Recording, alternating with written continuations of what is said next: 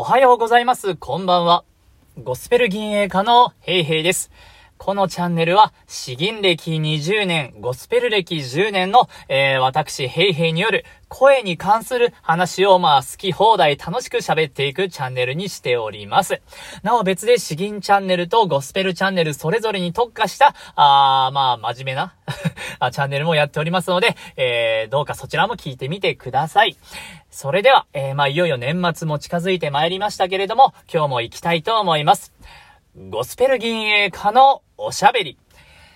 今回はですね、腹式呼吸を身につけるとできるようになること。えー、そういったテーマでですね、お話ししていきたいと思います。あのー、歌が上手くなるには腹式呼吸ができるようになったらいいよとか、声が小さい人はお腹を使いましょうとか、そういう風に、えー、言われると思うんですけれど、けれども、まあ実際にですね、実際に腹式呼吸をまあ、得得すると、身につけると、まあ、どんなことが、どんな効果が得られるのか、まあそこを話してですね、腹式呼吸、これからもう少し頑張りたいなって思う人の、まあ、モチベーションにつながればと思って話したいと思います。まあ、3つですね。本当はたくさんあるんですけれど、まあ、3つ、えー、まとめて、えー、ご紹介したいと思います。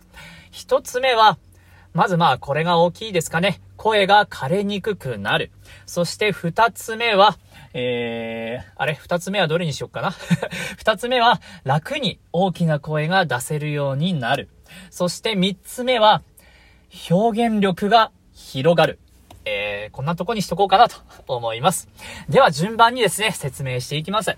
一つ目は声が枯れにくくなる。これはですね、あのーまあ今までその胸式呼吸で、えー、胸を使って話していると、やはり喉の方に負担がかかるんですね。それに比べて腹式呼吸の場合だと、その負担を完全にではないですけれど、大半をお腹の方で、えー、受け受け取るということになるので、まあ、喉に負担がかかりにくくなって枯れにくくなるという話です。まあ、あの、もう少しわかりやすく言うとですね、あの、前にも僕、この例使ったんですけれども、キャッチボール、まあ、ボールを投げるということを声を出すという風に、えー、まあ、イメージをたと、例えるとですね、例えばボールを投げるっていう目的だけであれば、あのー、腕だけ、手首だけ回してもボールは投げれますし、え、腕だけ回しても、え、ボールは投げることができます。できますよね。ただ、その場合だと、だいぶ、だいぶ手首に負担をかけないと、ボールは遠くに届かないし、えー、そもそもコントロールもおぼつかない。これはあの、喉で言うと、まあ、胸式呼吸に当たるわけですね。もの、胸式だけ、まあ、喉だけを使って声を出したとしても別に声を飛ばすことはできる。ボールを投げることはできるのと同じです。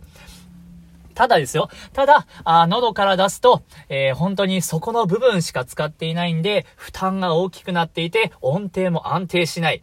声を出すのも結構大変になってしまう。一方、えー、腹式呼吸を使うという場合はどういうことか。まあ、ボールをですね、足腰も使って体全体でボールを投げるということになります。であれば、あ手首とかに負担をかけずにですね、それでも力強く、速く、安定したボールを投げることができるということになる、なります。まあ、あの、腹式呼吸で言うと、その、空気を入れたり出したり、えー、するための期間っていうのはもうお腹のこの丹田、えー、横隔膜を全力で使うことができれば、それを全身で使うということになるんですね。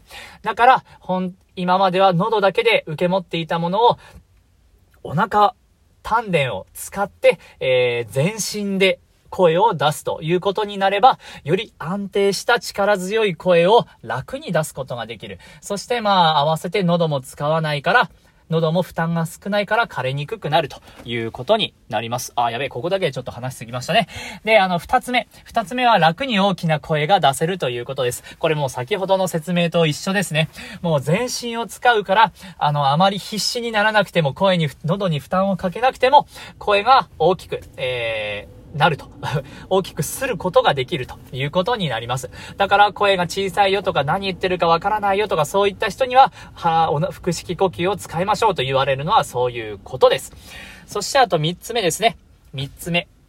3つ目は表現力が広がるということです。これは、やっぱりですね、これやってみないとわからないんですけれども、本当に、喉だけだとですね、喉は、できれば、ん違うな。喉で表現するというのは、結構あのー、小手先みたいな感じになるんですね。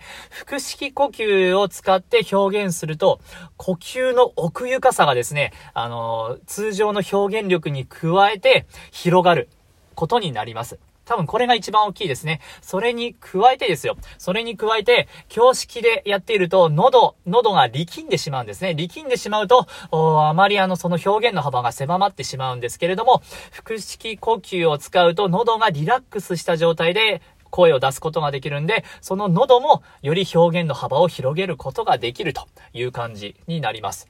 大丈夫かな？伝わるかな？詩吟で軽くこれ伝わるかわかんないんですけれど、弁声粛々っていう有名なフレーズがあるんで、それをまあ喉だけでやった場合と、腹式呼吸でやった場合、えー、ちょっとまあ 色をつけてやってみようと思います。まずあの、喉だけで、胸式呼吸でやった場合ですね。弁声、粛々。で、まあ、比較として、えー、次に腹式呼吸でやってみたいと思います。弁声、粛々。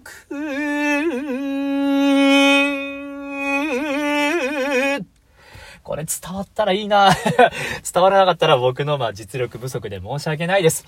あのまあ、できる、息、呼吸ですね。えー、呼吸のこの奥ゆかさ、えー、が追加できるというところで、えー、表現力がぐぐぐっと、軸がもう一本増える感じですね。そういった感じで、まあ、あの、より歌ったり、えー、まあ、話したり、そういった場面で腹式呼吸が役に立つかと思います。ということで今回腹式呼吸を身につけると何ができるようになるのかということで3つお話しさせていただきました。1つ目は、えー、喉が枯れにくくなること。声が枯れにくくなること。えー、2つ目は、えー、なんだっけな、大きな声を楽に出せるようになる。そして3つ目が表現力が広がる。ということでお話しさせていただきました。えー、まあ、年末も近いですけれども、えー、もう少しちゃんと毎日かな、残りもしっかり配信していきたいと思います。引き続き、えー、このゴスペル銀営家のチャンネル、えー、フォローしていただけると嬉しいです。では、今回は以上です。どうもありがとうございました。